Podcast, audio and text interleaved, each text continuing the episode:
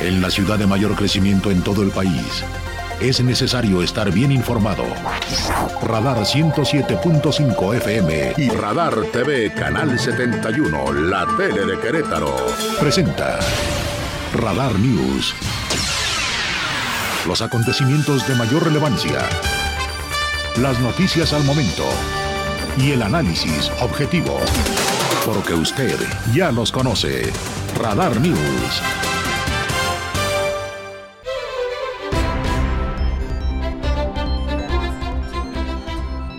8 con 1, muchísimas gracias a nuestros compañeros de Radar Gamer que nos den la estafeta para poder llevar hasta ustedes esta tercera emisión de Radar News. Muchísimas gracias. Hoy es viernes 2 de diciembre, viernes 2 de diciembre del 2022. Para todos aquellos que transitan en la zona metropolitana o que atraviesan Querétaro y que eh, transitan por alguna de las carreteras que convergen en el centro de la República Mexicana, también los saludamos con muchísimo gusto. Y mire, tip, y ojalá usted me diga su opinión al 442-592-1075. La verdad es que hoy no quise hacerle caso al Waze como que dije, ay, voy a seguir mi instinto natural de, de, decidir por dónde me voy a ir, hubiera hecho caso del Waze. Háganle caso, ¿eh? Yo no sé cómo haya sido su experiencia con esta aplicación, pero la verdad es que el 99.9% es bastante acertada y yo por no hacerle caso me tardé media hora más en mi trayecto hasta el corporativo blanco, aquí donde está los estudios de Radar 107.5. Así que cuénteme su experiencia, cómo le va a usted, elige alguna aplicación en particular o simplemente sigue su instinto natural de donde cree usted que estará mucho mejor la ruta hacia su destino. 442-592-1075. Gracias por escucharnos, gracias por vernos en Radar TV, la tele de Querétaro y gracias por seguirnos en las diferentes plataformas. Estamos en iHeartRadio, por supuesto la aplicación de Radar FM, en el sitio web www.radarfm.mx, en Twitter Radar News 1075. Yo estoy en redes sociales en Instagram como arroba yo soy Diana González, en Twitter soy Diana González para que nos mande sus mensajes, nos diga su denuncia ciudadana, dónde se va a ir el día de hoy, en la nochecita, si va a salir de fiesta. Ya escuché aquí en la redacción que se están organizando, ¿eh? Que se están organizando para irse de fiesta, que sí, que no, que a dónde. Cuénteme a dónde va a ir este fin de semana. Hay ya muchas actividades que se están generando derivado de las próximas fiestas decembrinas. Además ya está toda la iluminación lista para que este próximo lunes se encienda el árbol tradicional de Navidad. Así que está el Festival de los Coros en las diferentes iglesias, particularmente en San Antonio. Está el Festival de Moda, eh, Slow Fashion, este fin de semana, emec.mx. Además, el Festival del Agua, Bajo Tierra Museo. Es decir, hay muchas actividades, por supuesto, todos los museos que ya conocemos en la capital queretana y, por supuesto, caminar por sus calles, disfrutar de su arquitectura y pasar tiempo con los amigos. Hágalo con mucho cuidado, con mucha precaución. Si se va a echar sus singiringuis, no maneje, váyase con un amigo, designe a un conductor que no beba esa noche y mejor cuídese a usted y a los otros. Esa es mi recomendación para este fin de semana. Y por supuesto agradecer a reporteros, reporteras que hacen posible esta emisión, a mis queridísimos aquí en la trinchera, el señor Ángel Sánchez en los controles técnicos, señoras y señores, el señor Jesús Muñoz en la producción general de esta emisión y por supuesto periodista deportivo. Y en Radar TV está, ¿quién está en Radar TV? ¿No eres mi David? No veo, a ver, escríbeme por el chat, ni cuéntame, fíjate nada más cómo vengo ensimismada de mis pensamientos. una disculpa, una disculpa. Es, Aldo, Aldo, ¿por qué no me saludaste? Qué mala persona. Aldo, qué padre verte. Bienvenido a esta emisión. Soy distraída, no, no me guste caso. Aldo Arteaga el día de hoy en la transmisión de Radar TV, Canal 71, la tele de Querétaro. Vámonos con el resumen de la información hoy en esta nochecita de viernes. Adelante con la información nacional, internacional y lo que se ha generado a nivel local aquí en Querétaro.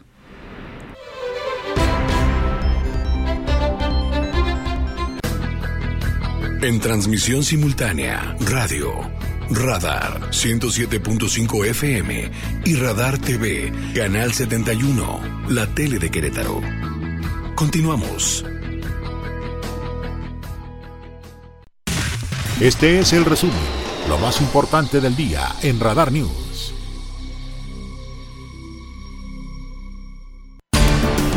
Y le comparto la información nacional que en la conferencia matutina el presidente de la República, Andrés Manuel López Obrador, aseguró que no le preocupa la denuncia que se presentó en contra del eh, que presentó en contra del PRD y el PAN ante el Instituto Nacional Electoral y nuevamente arremetió contra la oposición.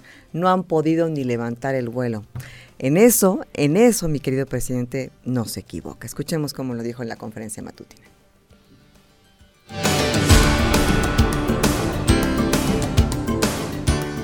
Pues están en su papel. Es eh, una oposición que no ha podido levantar el vuelo porque no defienden causas justas. Hace un momento recordaba a Juárez y él tenía una frase que aplica en estos tiempos. Decía, el triunfo de la reacción es moralmente imposible. No hacen más que eh, denunciar y criticar y cuestionar, insultar, pero no hay eh, imaginación, no hay talento, como no tienen convicciones porque para hacer política se necesita tenerle amor al pueblo y ellos son simuladores, por eso no han podido y nos acusan de todo. Que por cierto, ayer que estuvo aquí en Querétaro la senadora de la República, Xochitl Galvez, eh, entre las preguntas y la conversación se le cuestionó si ella en algún momento dado podría ser quien encabece la alianza, eh, va por México para la próxima elección y suceder a Andrés Manuel López Obrador a la cabeza de la presidencia de la República. Ella realmente lo que está buscando es ir a la jefatura de gobierno de la Ciudad de México, pero, pero en una de esas, en una de esas, nadie sabe, todavía no está nada escrito, podría ser un perfil interesante para unir a la oposición en las elecciones del 2024. Ahí lo pongo en la mesa. Se le preguntó, ella dijo que estaba más enfocada a la jefatura de gobierno, pero en una de esas la convence, ¿no? Al respecto de la reforma electoral, el presidente del Partido Revolucionario Institucional, el buen Alito Moreno, dijo que van a votar en contra de esta reforma, cueste lo que cueste. Así lo dijo el presidente del Revolucionario Institucional. Lo digo claro y fuerte. La posición del PRI es clara y contundente. Votaremos en contra de la reforma electoral que ha presentado el gobierno. Alejandro Moreno, el PRI, sus diputadas y diputados, estamos firmes. Defenderemos la democracia de México al costo que sea. Así lo dijo el presidente del Partido Revolucionario Institucional, que eran en contra de la reforma electoral, que ahora se movió hasta el siguiente año. Y en otra información, también ahora de eh, carácter internacional nacional. Bueno, pues esta cumbre que se realizará con Estados Unidos y Canadá será el próximo 9 y el 10 de enero. El presidente de la República dice que insistirá en su plan, en su proyecto para crear algo similar a lo que tienen en Europa, a la Unión Europea. Esto fue lo que dijo el presidente en la conferencia matutina. Lo que estoy eh, pensando es que eh, la visita a Colombia se dé después de este encuentro en la Ciudad de México con el presidente Biden y con el primer ministro Trudeau. Y ahí sí quiero, eh, en esa cumbre de América del Norte, tratar de nuevo lo de la integración de América porque eh, está demostrado que nos ayuda la integración económica con respecto a nuestras soberanías. En más información internacional, el Congreso de Perú aprobó debatir una moción de destitución contra el presidente izquierdista Pedro Castillo. Es la tercera en los 16 meses que lleva en el poder y esto por incapacidad moral para poder ejercer su cargo. Ha sido admitida la moción, anunció el jefe del Congreso, José Williams, luego de que la iniciativa fuera aprobada por 73 votos, 32 en contra y 6 abstenciones la salida más probable, más exitosa a esta crisis política que vivimos es un adelanto de elecciones generales con reformas políticas que hagan posible una gobernabilidad como no la hemos tenido en estos últimos años. Y para ello, la vacancia, la moción de vacancia que estamos presentando debería servir Recordemos y hagamos un paréntesis que por esta razón y lo que está viviendo el presidente de Perú, no se pudo realizar la cumbre que esperaba hacer el presidente de la República, Andrés Manuel López Obrador, en nuestro país. Es por eso que se movió la sede a Perú para que pudiera estar el presidente Pedro Castillo. Y en más información internacional, chismecito, chismecito, le cuento más o menos y le contextualizo. Cuando estaban las elecciones para la presidencia de los Estados Unidos y que estaban en contienda Joe Biden y Donald Trump, no sé si recuerda usted que salió por ahí eh, eh, medio en algunos en algunas publicaciones que supuestamente había una laptop, una computadora que pertenecía a Hunter Biden, hijo del presidente Joe Biden, en ese momento eh, candidato a la presidencia, que supuestamente contenía material en donde se podría develar casos de corrupción realizados por él y por su padre. Y bueno, todo esto fue muy misterioso desde el principio porque supuestamente la laptop llegó a eh, con, de una persona misteriosa a un centro de reparación y nunca la recogieron y entonces empezaron a indagar en la computadora y encontraron ahí los supuestos correos en donde venía esa información. El caso es que esta noticia Donald Trump la impulsó muchísimo en su momento para que saliera publicada, se hiciera tendencia y supuestamente medios del círculo de poder que utilizan muchos intelectuales y también para impulsar algunas campañas políticas, que es Twitter, pues supuestamente habría de alguna manera impedido que esta información se colocara y que fuera encontrada.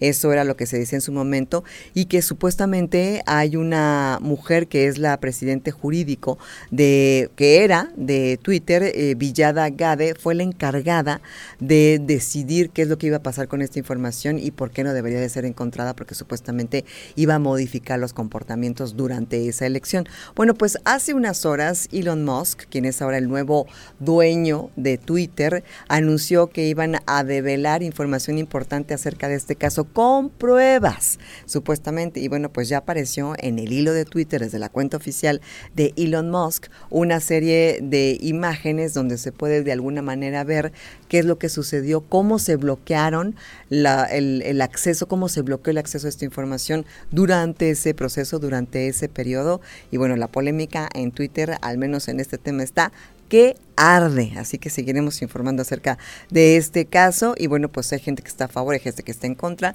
Dicen que el develar esta información puede poner en peligro y en riesgo a los empleados que en ese momento se encargaban de gestionar el flujo de la información en Twitter, justo como esta mujer que le menciono, Vijada Gade, que fue de las primerititas que licenciaron, que les cortaron cabeza cuando llegó Elon Musk, porque ella era una especie de policía moral de Twitter y le decían la censura entonces, este tema va a dar muchísimo de qué hablar para que le dé seguimiento este fin de semana. Son las 8 de la noche con 13 minutos. Gracias por acompañarme. Estamos en vivo a través de Radar 107.5 y Radar TV. Mi nombre es Diana González. Hacemos una pausita comercial y ya regresamos.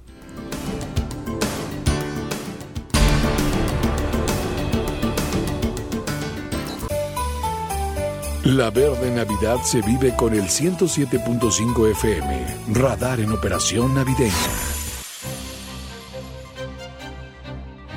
No todo lo que se publica es noticia. La información con veracidad está en Radar News. Continuamos. 8 de la noche con 17 minutos, 8.17. Oiga, y la próxima semana estará en Querétaro una de las corcholatas del círculo más cercano del presidente de la República. El canciller Marcelo Ebrard estará en diálogo con empresarios queretanos, así que estará aquí en nuestras tierras el próximo 7 de diciembre. En más información a nivel local, ¿se acuerda que esta semana estuvimos hablando acerca del caso de eh, la Secretaría de Cultura en el estado de Querétaro y lo que sucedió con eh, el artista Fausto Gracia, en donde supuestamente él había denunciado, bueno, no supuestamente, él había denunciado supuestos actos de discriminación por la modificación de la fecha y la falta de cercanía y de atención y algunas actitudes negativas hacia su persona y el arte que quería expresar en el Museo de Arte Contemporáneo de Querétaro. A, este, a esta situación bueno, pues la secretaria de Cultura, Marcela Herbert, se reunió con la artista y aparte de, esta reunión, bueno, pues se hizo un comunicado en donde eh, decían que iban a trabajar al interior para evitar que estas situaciones se volvieran a presentar. Bueno, después de esta situación que fue justo esta semana, el día de hoy hubo una conferencia de prensa en el centro histórico, en Plaza de Armas, por parte de quien fuera el antiguo director del Museo de Arte Contemporáneo de Querétaro, eh, Papus Bonsanguer. Y él habla acerca de una situación que vivió como parte de un despido injustificado y también de cómo esto lo llevó a tener una situación compleja a nivel emocional y psicológico. Bueno, parte de lo que dijo en esta conferencia de prensa y el detalle de la información lo tiene mi compañero Diego Hernández. Después de ser despedido injustificadamente en julio de este año, el exdirector del Museo de Arte Contemporáneo, Papus Bonsanger, acusó a la titular de la Secretaría de Cultura, Marcela Herbert, y a su secretaria técnica de violentar sus derechos laborales, autoritarismo y abuso de poder cuando estaba en el cargo. Por ello, interpondrá denuncias por estas violaciones y quejas ante organismos de derechos humanos. Secretaría técnica, Verónica González Acevedo, de haber violentado mis derechos laborales, despidiéndome de forma violenta e injustificada y por negarme los beneficios que por ley me corresponden. Acuso a la secretaria de Cultura, Marcela Herbert Pesquera, de autoritarismo y de abuso de poder. Ella nunca me dio una explicación de sus decisiones, y hacerlo de ese modo me hizo sentir como si yo no existiera, como si fuera repudiado por un ser poderoso. Esta ausencia de diálogo y de comunicación y la hazaña que hizo prueba me creó un estrés y un trauma muy importante, que hasta el día de hoy me afecta de manera física, mental y emocional. Acuso a la SECUL de crear un ambiente de trabajo violento y tóxico donde se me vulneró a mí y a mi equipo de trabajo. Von Sanger estuvo a cargo del Museo del Arte Contemporáneo desde mayo de 2018 y fue despedido en julio de este año. Aseguró que esto se dio de manera irregular, ya que no mantuvo ningún diálogo con Herbert Pesquera, y de haber sido así, pudo haber hecho una solución para ambas partes. Sin embargo, la secretaria de Cultura del Estado no recibió al también artista. Con respecto al despido, Papus Bonsanger explicó que de acuerdo a la versión de las autoridades lo acusaron de falsificar la firma de Marcela Herbert. Sin embargo, defendió que lo que sucedió fue que a petición de la persona que se encargaba de los trámites de los pasantes de la Universidad Autónoma de Querétaro firmó un documento después de haber recibido la indicación de que podía hacerlo para facilitar un trámite, pues en ese momento la licenciada Herbert, que había comenzado su administración, no contaba con la facultad de todavía realizarlo. Finalmente, el artista comentó que aún no ha sido liquidado después de su despido. Por ello, también interpondrá quejas ante la Defensoría de Derechos Humanos, INMUPRED y CONAPRED. Para Grupo Radar, Diego Hernández caso bastante delicado y ya dos en una sola semana eh, con la temática de injusticias, autoritarismo en la Secretaría de Cultura del Estado de Querétaro. Esperemos que prontamente tengamos un comunicado, una entrevista o tengamos información por parte de las autoridades eh, competentes para poder aclarar esta situación y que de alguna manera, si efectivamente el exdirector del Museo de Arte Contemporáneo está diciendo eh, desde su visión y desde su experiencia algo que fue injusto, bueno, pues que se busque justicia y si por parte de la Secretaría se está imputando que él eh, cayó en alguna falta, bueno, pues también que se busque justicia y que todo sea aclarado y de manera equitativa para evitar este tipo de tensiones en el mundo artístico en Querétaro, ¿no? Creo que sería lo más importante. Y la verdad es que, eh, pues, el, el exdirector me parece, desde mi perspectiva, que hizo un gran trabajo a la cabeza del Museo de Arte Contemporáneo de Querétaro. Y bueno, pues ahora estamos también a la espera del nuevo nombramiento de quién estará a la cabeza del museo. Por lo pronto está Manuel Naredo de forma eh, temporal en lo que se designa a la persona que ya encabezará de manera permanente, esperemos, la dirección de este extraordinario espacio cultural, el Museo de Arte Contemporáneo, que si no lo conoce, este fin de semana es una buena oportunidad para visitarlo. Está ahí al del Templo de la Santa Cruz, al ahí está la entrada y es un espacio formidable, de verdad fantástico, dedicado al arte contemporáneo. Y ayer yo decía que el arte es el único espacio donde, donde todo mundo tendría que tener cabida, ¿no? Tendríamos que tener cabida en todos los espacios, pero el arte justamente está creado para eso, para la expresión artística humana, solidaria y sobre todo para todas las expresiones. Entonces veremos y seguiremos muy de cerca esta situación. En más información le comparto que la magistrada presidente Mariela Poncevilla habló del caso que seguramente usted va a recordar, que todos vimos en redes sociales y que todos vimos en estos espacios eh, informativos en donde un automovilista se lleva, arrolla a un ciclista e inclusive lo empuja varios metros y después de que el ciclista pues se puede levantar y sale de, del frente del automóvil, pues eh, intenta pedirle que se detenga, el automovilista se da a la fuga y en esa, eh, en esa necesidad de escapar, bueno, pues eh, choca con otro automóvil, la camioneta lo persigue, lo alcanza, baja el vidrio, lo increpa, lo graba, le graba el rostro, las placas y bueno, pues ahora la magistrada presidenta indicó que efectivamente sí tienen un caso con esta persona y que sí está vinculado a proceso por el momento y que se encuentra detenido. Así que pues parte del desarrollo de esta eh, información lo tiene mi compañera Andrea Martínez se encuentra en prisión preventiva justificada el conductor de un automóvil que atropelló a un ciclista sobre prolongación Bernardo Quintana el pasado 2 de noviembre. Hay que recordar que este hecho quedó grabado por el circuito cerrado de un establecimiento y con apoyo de otro conductor que también se vio afectado. Video que se hizo viral en redes sociales, donde se observa al ciclista ser arrastrado varios metros por el conductor del automóvil que se dio a la fuga. La magistrada presidenta del Tribunal Superior de Justicia, Mariela Poncevilla, confirmó que durante la audiencia inicial, el juez de control vinculó a proceso al imputado, le impuso prisión preventiva justificada y determinó dos meses de investigación complementaria. Al tribunal y sí nos llegó un, ¿qué se determinó para esto? Sí nos llegó un caso de, de, un, de un ciclista y tuvimos la audiencia. Les paso los datos exactos. Hay que señalar que el imputado fue identificado por la Secretaría de Seguridad Pública Municipal y el afectado interpuso la denuncia ante la Fiscalía General del Estado el 3 de noviembre. Derivado de ello, la misma Fiscalía realizó un cateo en un domicilio de la colonia Cerrito Colorado 2, en la capital del Estado, donde aseguró el automóvil involucrado y posteriormente detuvo al implicado con una orden de aprehensión por el delito de daños y lesiones calificadas agravadas. Para Grupo Radar, Andrea Martínez.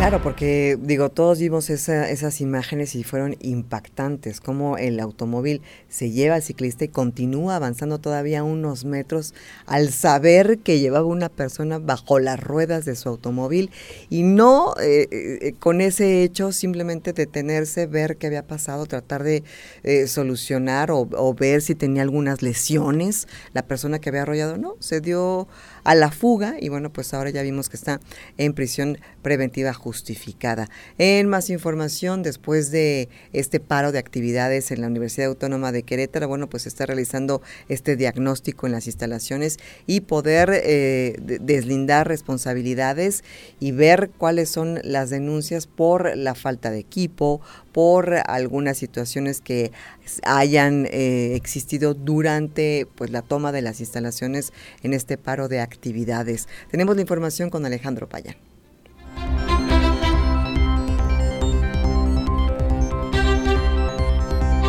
La rectora de la UAC, Teresa García Gasca, confirmó que tras la toma de las instalaciones universitarias se interpusieron tres denuncias, una por el personal de vigilancia por agresiones y violencia de parte de los paristas y dos más por el robo de equipos de cómputo y además de las actas notariales para hacer la constancia de las condiciones en las que se encontró la universidad. Las otras dos denuncias, una es con respecto a todas las actas notariales que se levantaron en todos los espacios universitarios respecto de lo que se encontró tanto las pintas o las, la iconoclasia, que esa realmente no es una denuncia, eso más bien se levantó notarialmente para que quedara constancia, porque nosotros le estamos dando seguimiento a toda la iconoclasia.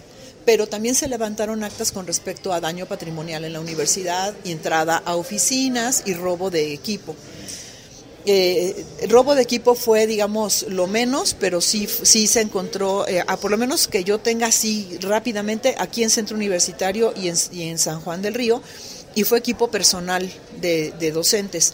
Explicó que la denuncia interpuesta por el personal de vigilancia no la interpuso la UAC, es una denuncia a título personal de los trabajadores. Reiteró que es valioso y sano que se haga una investigación para deslindar las responsabilidades y también para hacer ver que se estaba defendiendo una causa en contra de la violencia que también ejerció violencia. Para Grupo Radar, Alejandro Payán. Muchísimas gracias Alejandro por la información. Y este próximo lunes 5 de diciembre habrá un informe técnico acerca de la vacuna Kivax que todo el mundo estábamos preguntando. Obviamente por las razones del paro en la universidad pues no se podía tener acceso a esta información, pero bueno, ya habrá un informe este próximo lunes 5 de diciembre. También tiene el detalle Alejandro Payán. El próximo 5 de diciembre será presentado el informe técnico y financiero de los avances de la vacuna Kivax, que desarrolla la UAC, donde también se presentará un nuevo desarrollo de dosis por vía nasal, informó la rectora Teresa García Gasca. 5 de diciembre a las 10 de la mañana vamos a hacer el informe técnico y, financiero. De la, de la, vacuna. La doctora está haciendo, es que ahora tenemos nuevos, nuevos candidatos vacunales. Ella está estudiando un, la misma vacuna, pero por vía nasal. Es la misma, de hecho se va a, sumar al informe del, del 5 de diciembre. La académica confirmó que el líder del equipo de investigación sigue siendo Juan Joel Mosquera Gualito, ya que el desarrollo vacunal fue su autoría intelectual. Para Grupo Radar, Alejandro Payán. Son las 8 de la noche con 29 minutos, 8 con 29 de este viernes 2 de diciembre. Antes de irnos al corte comercial, les recuerdo información importante para este fin de semana, para que pase la voz allí en los chats familiares de los vecinos.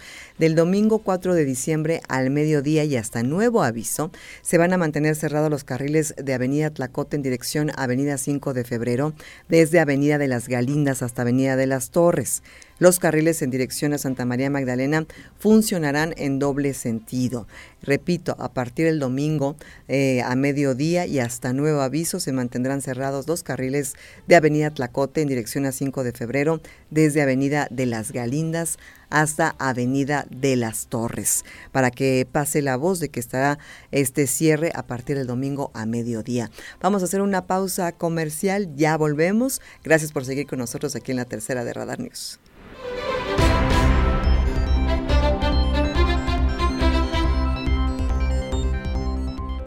La verde Navidad vívela con emoción y alegría.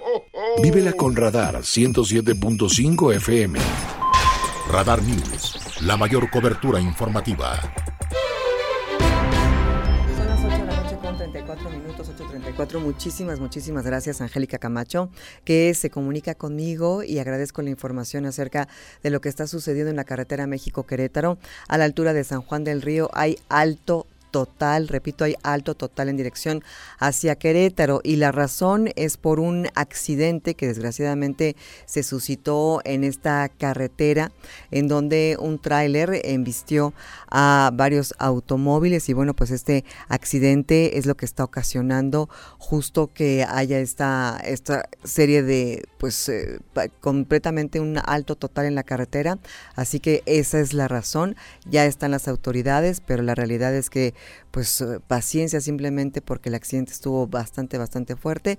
Todavía no hay un reporte acerca de pérdidas humanas, pero sí hay varios lesionados derivado justo de este incidente de tránsito en la carretera México-Querétaro, repito, a la altura de San Juan del Río. Y la realidad es que está, está eh, complicado el tema en esta carretera México-Querétaro en dirección a Querétaro. Seguiremos desarrollando la información.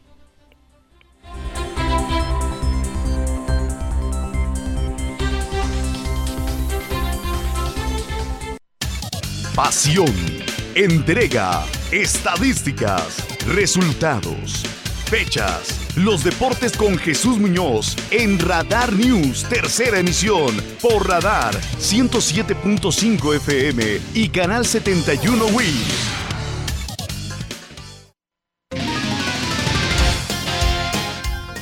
Son las 8 de la noche con 36 minutos, 8.36, momento deportivo con el señor Chuchote Jesús Muñoz. ¿Cómo estás, amigo? Buenas noches. Muy buenas noches, Diana. Muy buenas noches a toda la gente que nos hace el favor de sintonizar a través de la tercera de Radar News, ya con la información de los deportes. Y pues ya terminó la primera etapa del Mundial de Qatar 2022. Estos partidos que, pues el día de hoy se dieron diferentes sorpresas, entre ellas la victoria de Uruguay 2 a 0 en contra de Ghana. Y digo sorpresa porque a pesar de la victoria, Uruguay no clasifica a la siguiente ronda del Mundial. Camerún logra la victoria 1 a 0 en contra de Brasil, un Brasil repleto de, de, suplentes, hay que decirlo, hasta jugó Dani Alves, entonces pues termina por vencer el equipo camerunés al equipo de Brasil. Serbia 3 a 2 cayó en contra de Suiza y pues bueno, ya tenemos los partidos y cómo se estarán desarrollando los octavos de final de Qatar 2022 el día de mañana a las 9 de la mañana de levantarse muy temprano, Países Bajos en contra de Estados Unidos.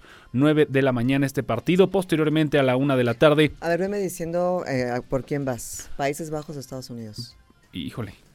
Estados Unidos. ¿Estados Unidos? Ahí sí coincidimos. Estados Unidos. Argentina, Australia. A la una de la tarde mañana. Voy a Argentina. Argentina también. La, la, la, siguiente ni te la pregunto. Domingo 9 de la mañana, Francia en contra de Polonia. Por supuesto. Por supuesto. Yo también creo que es más que obvio que va a ganar el conjunto actual campeón del mundo. Para el próximo domingo también a la una de la tarde, Inglaterra en contra de Senegal. Híjole, eh, revancha histórica, voy Senegal. También, yo creo que también puede dar la, sorpresa a Senegal, aunque yo me iría por Inglaterra en esta ocasión. Y un partido que a mi parecer va a ser el más atractivo de estos octavos de final el próximo lunes a las 9 de la mañana, Japón en contra de Croacia. Voy nipones. Yo también. Japón, aunque Croacia me cae bien, pero voy Croacia es actual, actual subcampeón del mundo, entonces también por eso me atrevo a decir que va a ser un partido que va a sacar chispas. El próximo lunes también a la una de la tarde, Brasil en contra de Corea del Sur. A la una de la tarde se Brasil. Sí, un clásico, sí. Y, y podría dar la sorpresa, es el fútbol, pero Brasil.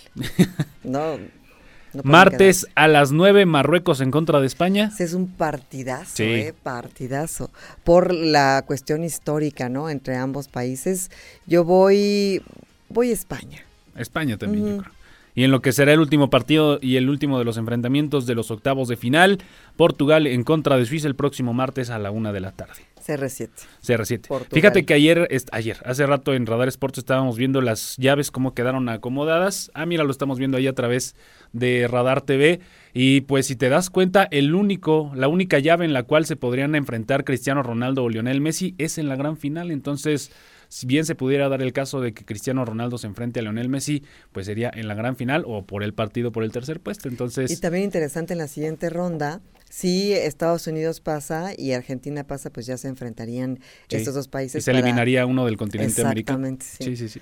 Que por cierto, nada más queda Brasil, queda Argentina y queda Estados Unidos este, por parte de, del continente, ya se fue Uruguay, se fue Costa Rica, se fue México, se fue Canadá, entonces nada más quedan estos representantes por parte de este lado del mundo, aunque pues los fuertes sin duda alguna son Argentina y Brasil, eh, por ahí Portugal con Cristiano Ronaldo se hace muy fuerte también, España que da una de cal y dos de arena, pero si se muestra bien ante Marruecos puede dar una sorpresa interesante. Francia, la actual campeón del mundo, también puede dar algo interesante. Pero Francia también puede llegar a la final y nada más se vería en contra de Argentina en, en, la gran final. Entonces, todas las llaves pintan interesantes. Obviamente ya esto nos estamos haciendo idea de lo que pudiera suceder después.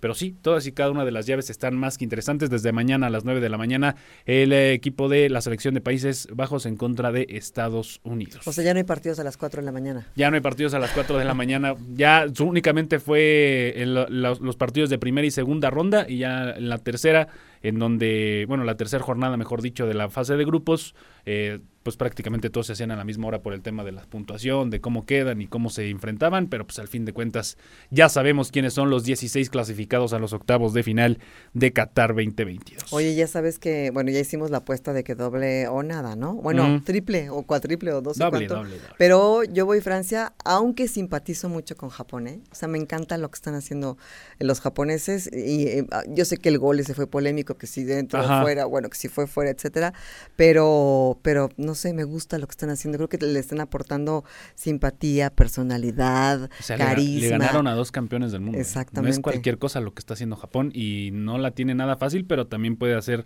grandes cosas en contra de Croacia. Yo sí lo veo ganando y estando en los cuartos de final. Ay, sí, qué interesante, me encantaría. Estaría, estaría muy bien y en una de esas, pues dar la sorpresa. Muchos lo llaman el caballo negro al, al, al equipo del sol naciente. Oye, pues hasta aquí el resumen. Hasta aquí el resumen. Eso, pues muchas gracias. ¿Y cómo vas de tus sentimientos? ¿Ya superaste ya, lo de México? Ya, ya, ya, ya, estamos pensando en el próximo mundial. Ah, al menos tú, ojalá que también la federación. Son las 8 con 41, hacemos una breve pausa, ya volvemos con más informaciones, la tercera de Radar News.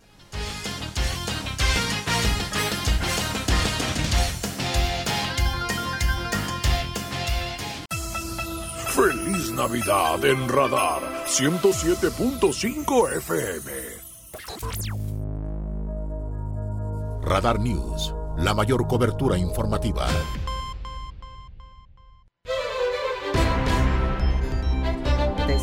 Minutos, 8 con 45.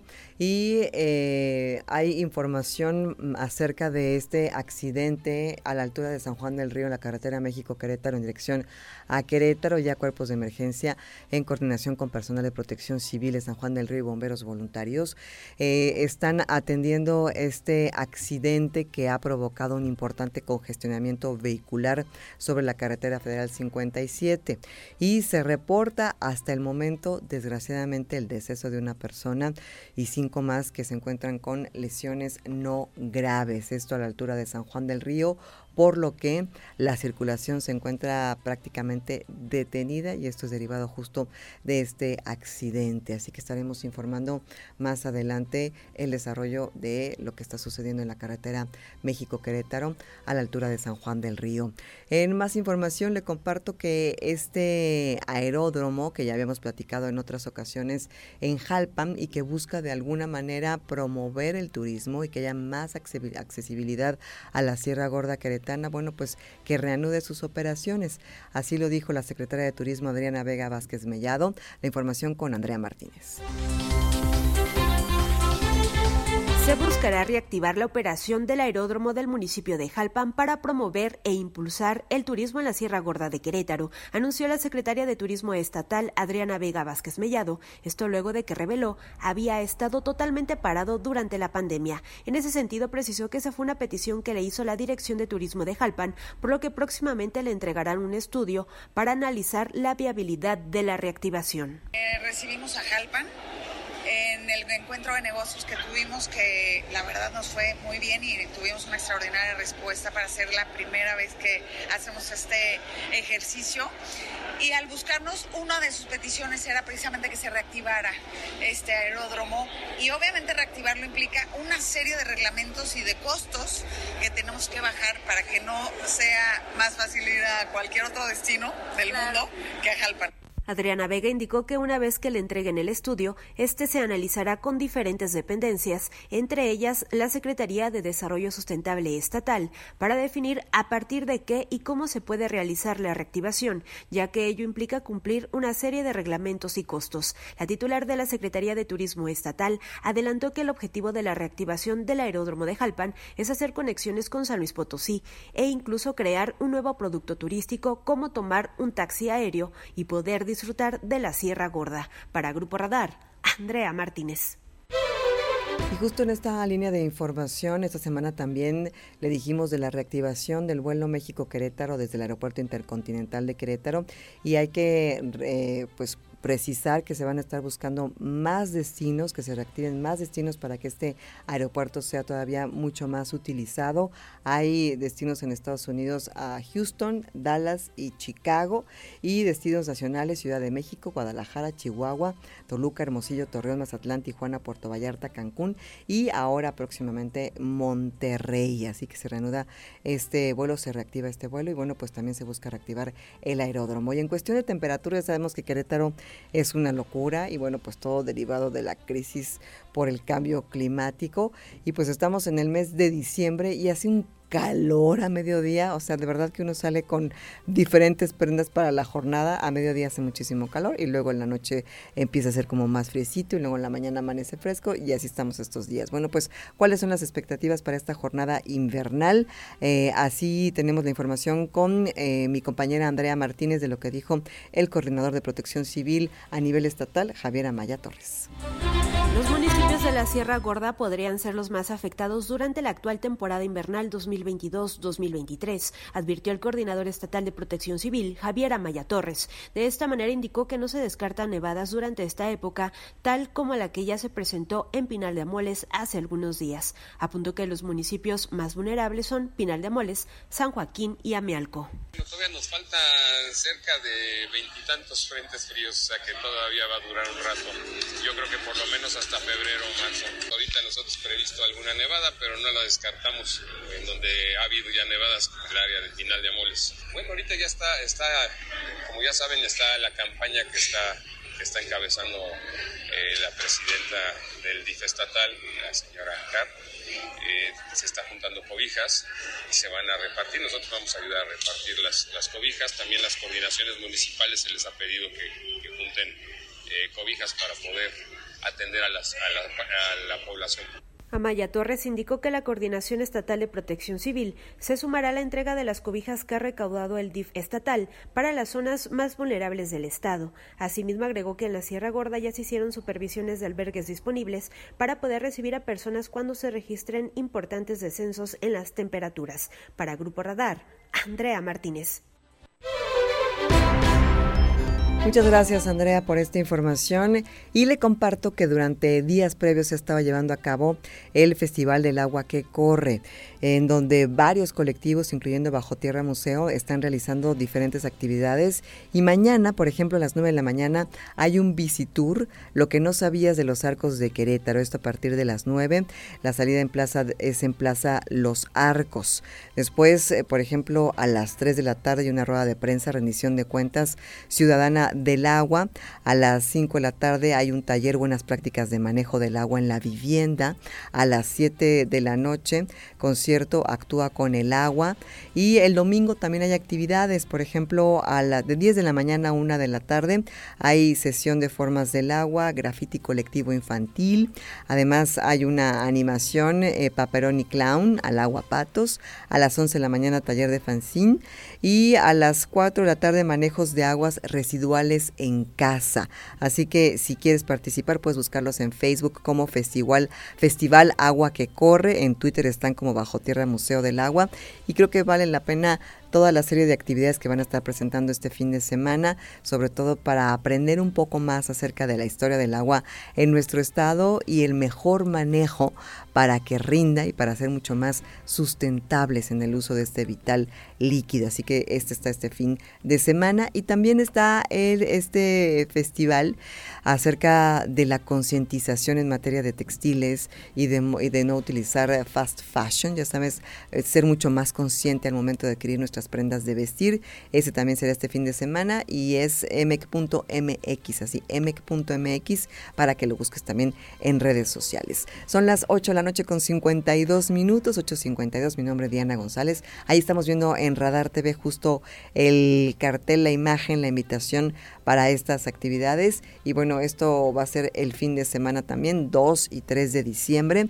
Esta iniciativa para concientizar acerca del uso responsable de nuestras prendas de vestir y de qué manera ser mucho más responsables y utilizar moda sostenible para no contaminar tanto el medio ambiente. Así que muy interesantes estas propuestas y bueno, mucho más que hay de oferta cultural en Querétaro. Yo me despido, agradezco profundamente al equipo que hace posible la emisión, a los reporteros, a las reporteras, Ángel Sánchez hoy que estuvo en los controles digitales, Jesús Muñoz en la producción general y que estuvo también en el periodismo deportivo. Y mi querido Aldo que estuvo de regreso, qué bueno que volviste, Aldo Ortega que estuviste aquí en Radar TV, muchas gracias. Eh, me da mucho gusto que estés de nueva cuenta aquí en Radar TV, la tele de Querétaro. Yo soy Diana González, ya sabe si va a irse de pachangón, si va a irse de fiesta, tranquilito, si va a conducir, no tome bebidas alcohólicas, mejor ceda el volante a una persona que no consumió alcohol, por amor a nosotros y por amor a los otros. Y me voy con la sección de cultura y espectáculos con mi querida Olivia Lara y las efemérides. Gracias, que llegue bien a casa, muy buenas noches y el lunes estoy aquí en punto de las 8. ¿Qué tal? Mi nombre es Olivia Lara y esta es la información de cultura y espectáculos. El Museo de la Ciudad de Querétaro te invita a la proyección del documental animado Flea de Jonas Foer Rasmussen. La vida de Amin se define por su pasado y por un secreto que ha guardado durante más de 20 años. Obligado a abandonar su país natal, Afganistán, cuando era niño junto a su mamá y sus hermanos, ahora se enfrenta a ese pasado que amenaza con arruinar la vida que ha construido en Dinamarca. Flea recibió elogios unánimes de los festivales de cine y los críticos, con elogios de la crítica por la animación, la historia, el contenido temático, el tema y la representación LGBT, obtuvo numerosos premios principalmente en las categorías de animación y documentales, incluido NBR Freedom of Expression y uno de los mejores documentales en National Board of Review. así como tres nominaciones en la edición número 94 de los premios Oscar. Mejor película de animación, mejor largometraje documental y mejor película internacional, y una nominación al Globo de Oro a la mejor película animada. La cita es este 8 de diciembre a las 18.30 horas en el auditorio del Museo de la Ciudad de Querétaro, que se encuentra ubicado en Vicente Guerrero, número 27, Colonia Centro.